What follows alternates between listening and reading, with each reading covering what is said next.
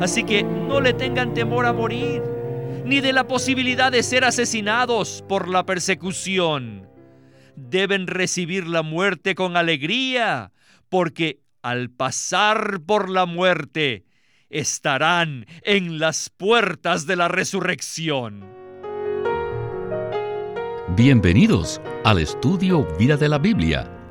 La Biblia es un libro de vida y esta vida es una persona viviente, el Cristo maravilloso y todo inclusivo. Los invitamos a que visiten nuestra página de internet radiolsm.com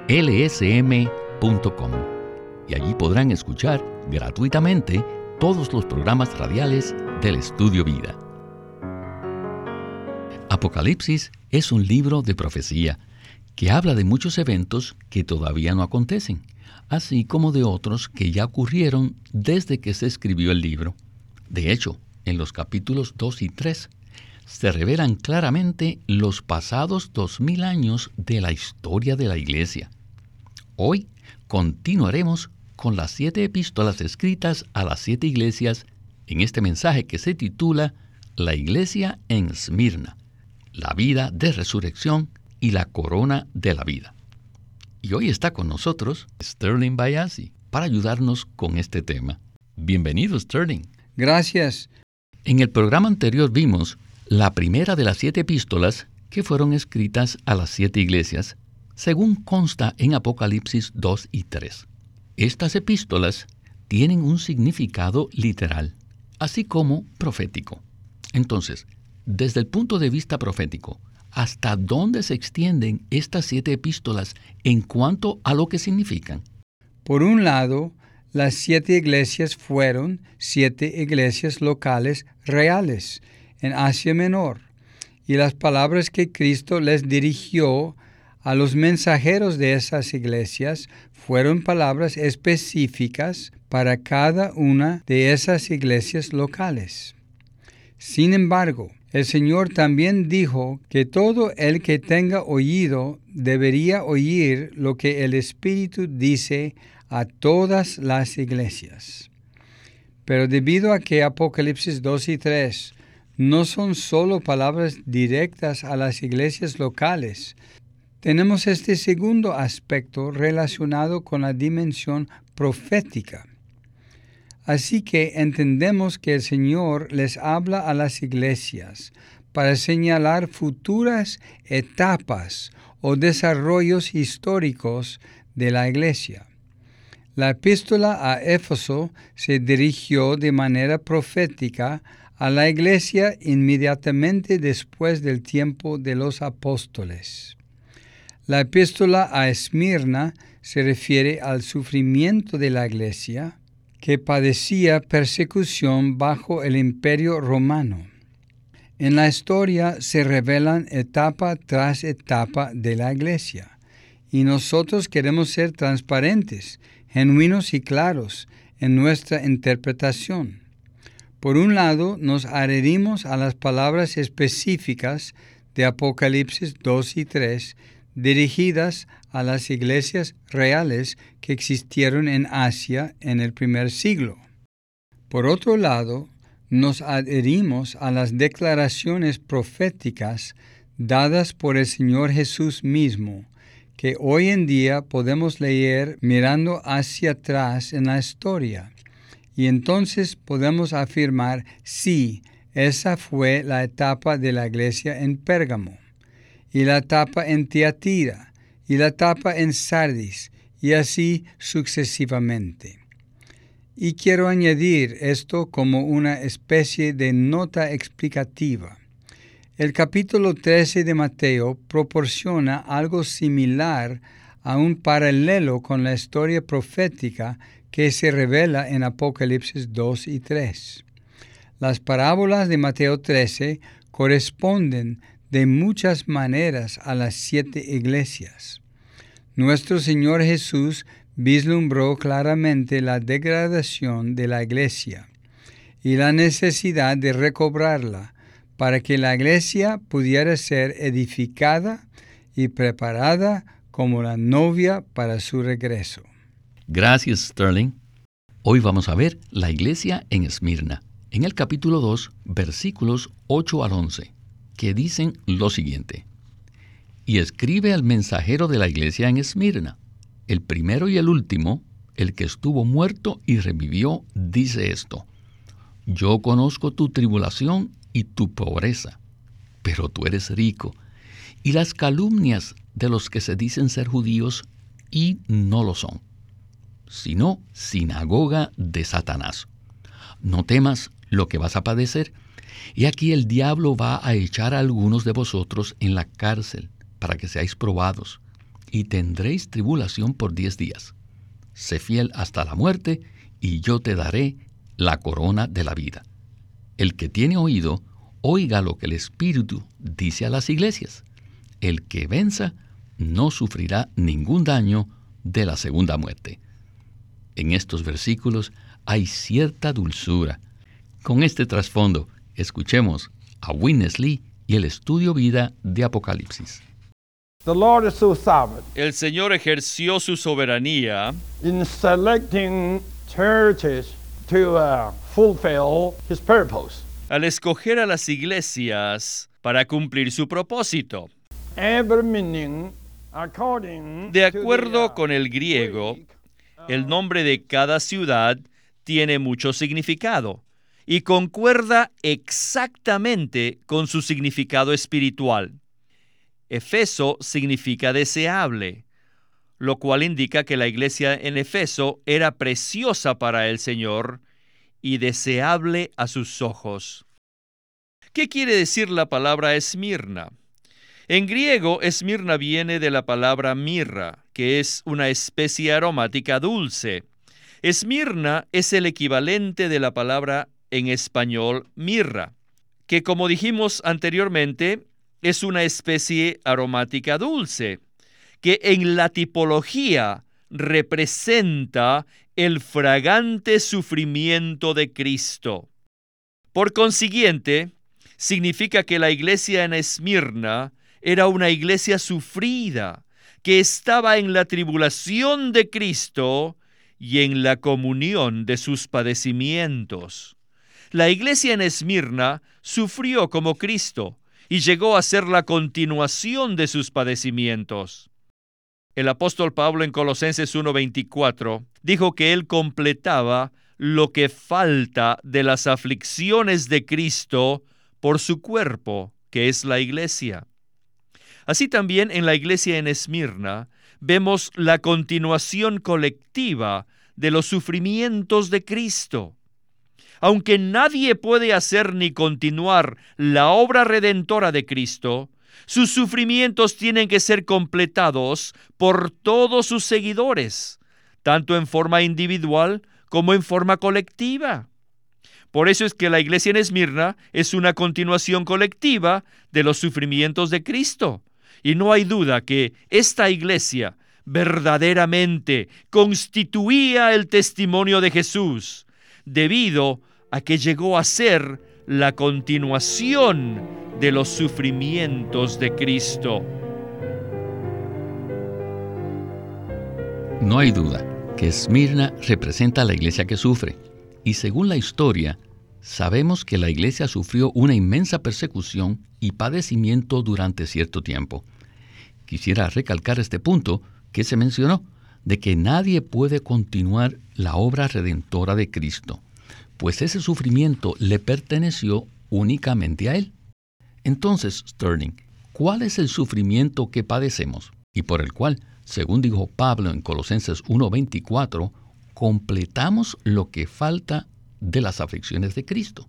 Nosotros no tenemos absolutamente ninguna participación en los padecimientos de Cristo por la redención.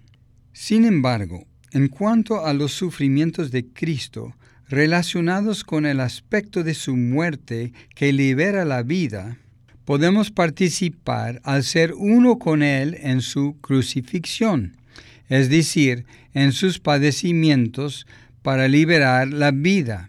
Cuando el Señor Jesús estaba en la cruz y había muerto, su costado fue traspasado con una lanza, y de su costado fluyó sangre y agua.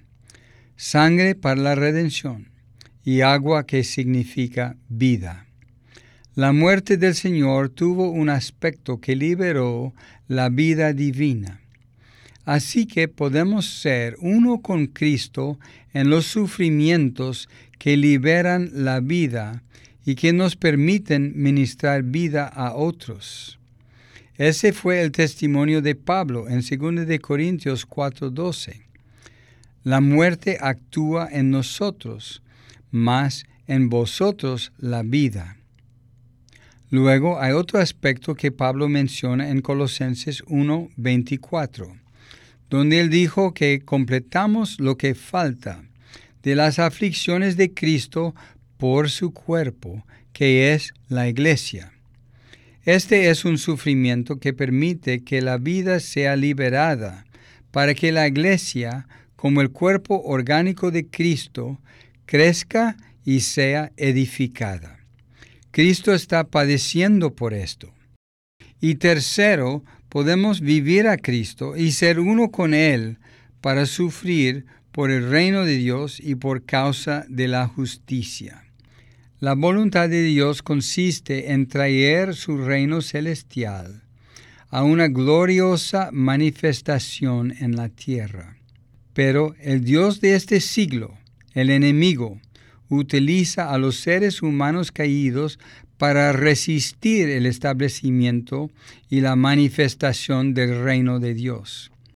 Todos estos aspectos del sufrimiento para el cumplimiento del propósito de Dios están aconteciendo incluso ahora mismo mientras comparto esta palabra.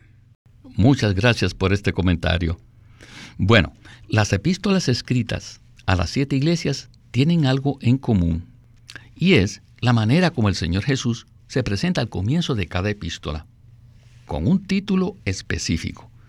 En la epístola a Esmirna, el Señor se presenta en Apocalipsis 2.8 como el primero y el último, el que estuvo muerto y revivió. Vamos a ver que esto tiene un gran significado. Regresemos a Winnesley y el estudio vida de Apocalipsis. Ahora tenemos que ver al que habla. El Señor le dijo a esta iglesia sufrida que Él era el primero y el último. ¿Qué significa esto? Quiere decir que no importa qué grandes hayan sido los sufrimientos por los que Él pasó, esos sufrimientos no pudieron terminarlo ni dañarlo. Él fue el primero y también el último. Así que Él anduvo por un largo camino de sufrimientos. Así que cuando el Señor le dijo a la iglesia en Esmirna que Él era el primero y el último, indicaba que la iglesia tiene que ser victoriosa, que no debería detenerse ante ningún tipo de sufrimiento, y a que debe pasar por todos los sufrimientos y llegar hasta el final debido a que el Señor, quien es la vida y quien es la cabeza de la iglesia, es el primero y el último. El Señor también dijo que Él estuvo muerto y revivió. Ah, cuando el sufrimiento o la persecución son muy fuertes, estos a lo más solo pueden matarnos. Eso es todo después de morir, nos graduamos de los sufrimientos o de la persecución. Después de la muerte que experimentamos por la persecución, viene la resurrección. De manera que es como si el Señor dijese a la iglesia sufrida, debes comprender que yo fui perseguido hasta la muerte. Yo sufrí la persecución hasta ese grado. Pero tienen que saber que la muerte no fue el fin, sino que fue la entrada a la resurrección. Así que no le tengan temor a morir, ni de la posibilidad de ser asesinados por la persecución. Deben recibir la muerte con alegría, porque al pasar por la muerte, estarán en las puertas de la resurrección. Recuerden que yo soy el que estuvo muerto y reviví. Nadie ha sufrido jamás como el Señor Jesús sufrió. Por eso dice al inicio de la epístola a Esmirna que Él es el primero y el último, el que estuvo muerto y revivió. Aquí tenemos la clave para poder perseverar en los sufrimientos y en la persecución. ¿No es así? Así es. El Señor Jesús es el primero y el último. En otro lugar dice que Él es el alfa y la omega, el principio y el fin. Nada puede perdurar más que Él. Todo cesará, pero Él permanece. Necesitamos conocer al Señor de esta manera. Conocerlo como el último nos dará una profunda certeza interior de que cualquier cosa por la que estemos pasando no perdurará más que el Señor. Además, tenemos que comprender que el Señor Jesús es aquel que estuvo muerto y revivió. Este es Cristo en resurrección, que se imparte a sí mismo como la vida de resurrección en los creyentes que padecen.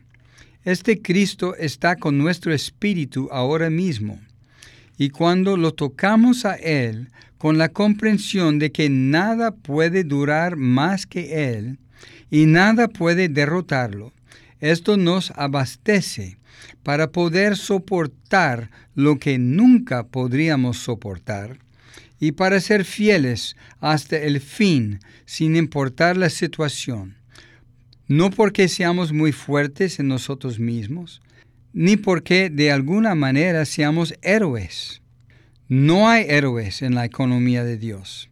Solo hay creyentes fieles que conocen y experimentan a Cristo como el primero y el último, aquel que murió y revivió, al Cristo resucitado que está con nosotros y en nosotros día a día. Amén, Sterling. Al final de esta epístola a la iglesia en Esmirna, el Señor Jesús da una promesa a los que perseveren. Quisiera entonces leer la última parte del versículo 10 y el 11 del capítulo 2 de Apocalipsis, porque mencionan algo único y específico. Dice así, sé fiel hasta la muerte, y yo te daré la corona de la vida. El que tiene oído, oiga lo que el Espíritu dice a las iglesias. El que venza no sufrirá ningún daño de la segunda muerte. De esto trata la última parte del mensaje. Regresemos a Winnesley. Hay una promesa para los vencedores, que es la corona de la vida. La vida, al final, llegará a ser una corona y será la gloria de los mártires victoriosos. Esta promesa también tiene algo negativo, que es la segunda muerte pero esta no podrá dañar a los vencedores. Saben que el versículo 11 ha sido un gran problema para los expositores del libro de Apocalipsis. Muchos maestros cristianos piensan que después que los creyentes hayan resucitado, ya no se pasará más sobre ellos sentencia de muerte. Pero la Biblia indica que es posible que aún después de la resurrección, algo nos espera ante el Señor. Supongamos que usted muriese hoy día. ¿Podría decir que no tiene nada que requiera que el Señor deba juzgar? Si muriese hoy, ¿tendría usted aún algo pendiente con el Señor? Por supuesto que este juicio adicional no significa que usted pierde su salvación, pero, por cierto, sea lo que sea, no sabemos, pero no será algo positivo. Tenemos que prestar atención a la palabra del Señor, que si vencemos la persecución por el lado positivo, recibiremos la corona de la vida, y por el negativo, no sufriremos el daño de la segunda muerte. No dice que sufriremos el daño de la segunda muerte, pero sí indica que existe la posibilidad de que la segunda muerte nos toque. Comprendamos o no esta palabra, de todas maneras, debemos ser vencedores. No debemos aferrarnos a una tradición teológica que enseña que después de la resurrección todo va a estar bien. Miren, después que los incrédulos resuciten, Dios los juzgará en cuanto a su destino eterno. Según esto, después de que nosotros, los creyentes, resucitemos, el Señor tendrá que disciplinarnos en cierta medida. Todo depende de la manera en que vivamos y andemos hoy en día. Si vivimos y andamos como vencedores, venceremos la muerte y nada quedará pendiente ante el Señor. Si creemos la palabra del Señor en Juan 3:16, debemos también creer la palabra de Apocalipsis 2:11, pues ambos pasajes son la palabra del Señor, y lo que el Señor dice lo cumplirá. Por tanto, tenemos que recibir esta advertencia y vencer todo tipo de sufrimiento, todo tipo de tribulación y persecución, a fin de que recibamos la corona de la vida y no seamos dañados por la segunda muerte. O sea, que no tendremos nada pendiente ante el Señor en el futuro.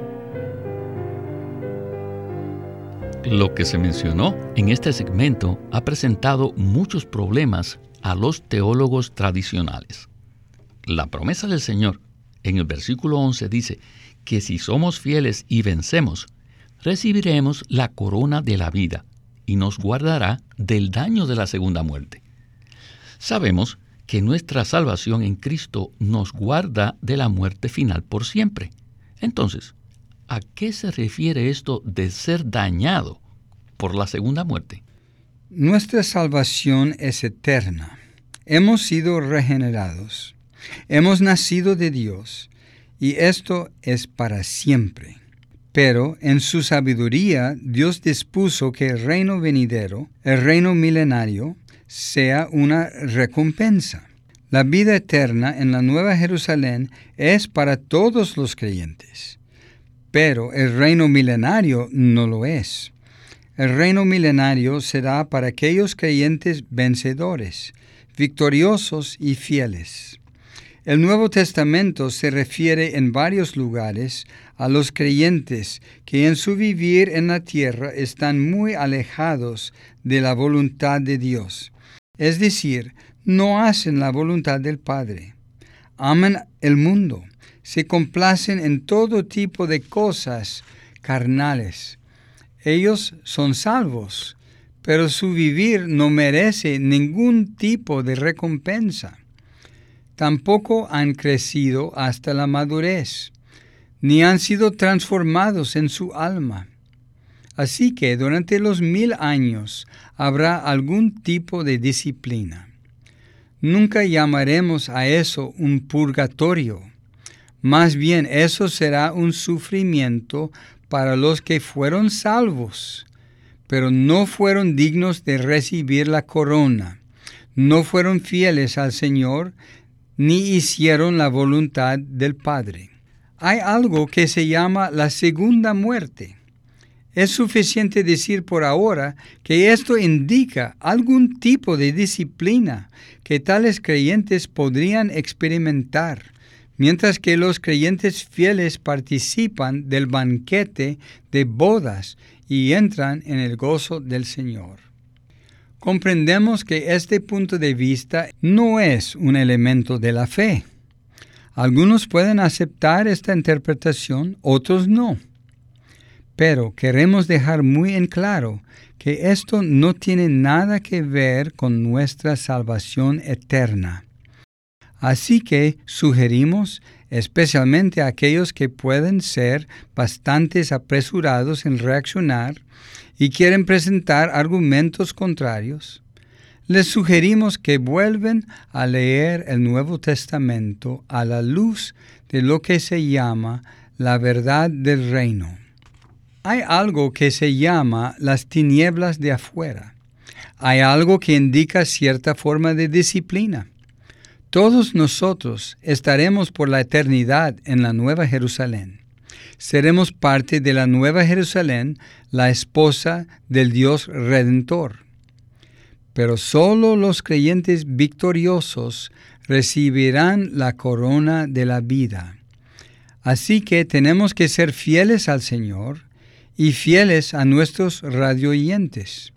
Este es nuestro entendimiento. Nosotros se lo presentamos aquí. Los animamos a que lleven esto al Señor y vuelvan a leer y vuelven a estudiar este asunto en la palabra de Dios con mucha oración en la presencia del Señor. Gracias. Este asunto se aborda en detalle en el Evangelio de Mateo, donde vemos las parábolas del reino, las cuales nos conducen únicamente a esta conclusión. Hemos recibido muchas respuestas de nuestros radioyentes a lo largo de los años cuando hemos tocado este asunto, y algunos incluso están muy en desacuerdo con nosotros, porque tienen versículos que parecen decir lo contrario. Nosotros ciertamente creemos y apreciamos y atesoramos versículos tales como Juan 3:16, pero también tenemos que ser fieles e igualmente creer en versículos como Apocalipsis 2:11. Tenemos varias publicaciones disponibles que son muy útiles en estos asuntos. Por supuesto, los mensajes impresos del estudio vida de Apocalipsis y del estudio vida de Mateo. Otro libro que recomendamos es el gran libro de Watchman Nee titulado La Ortodoxia de la Iglesia, que abarca exclusivamente las siete epístolas de Apocalipsis y su significado histórico. Bueno, se nos agotó el tiempo del programa y tenemos que detenernos aquí. Muchas gracias, Sterling, por su comunión en el estudio Vida de la Biblia con Winnesley. Siempre es un privilegio participar en el programa. Este es Víctor Molina haciendo la voz de Chris Wilde, Sterling Bayasi, la de Ron Cangas y Walter Ortiz, la de Winnesley.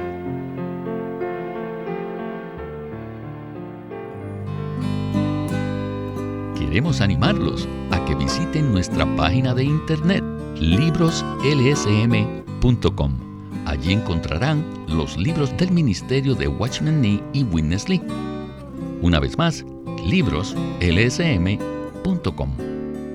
O llámenos a nuestro teléfono gratuito 1-800-810-1149. 1-800-810-1149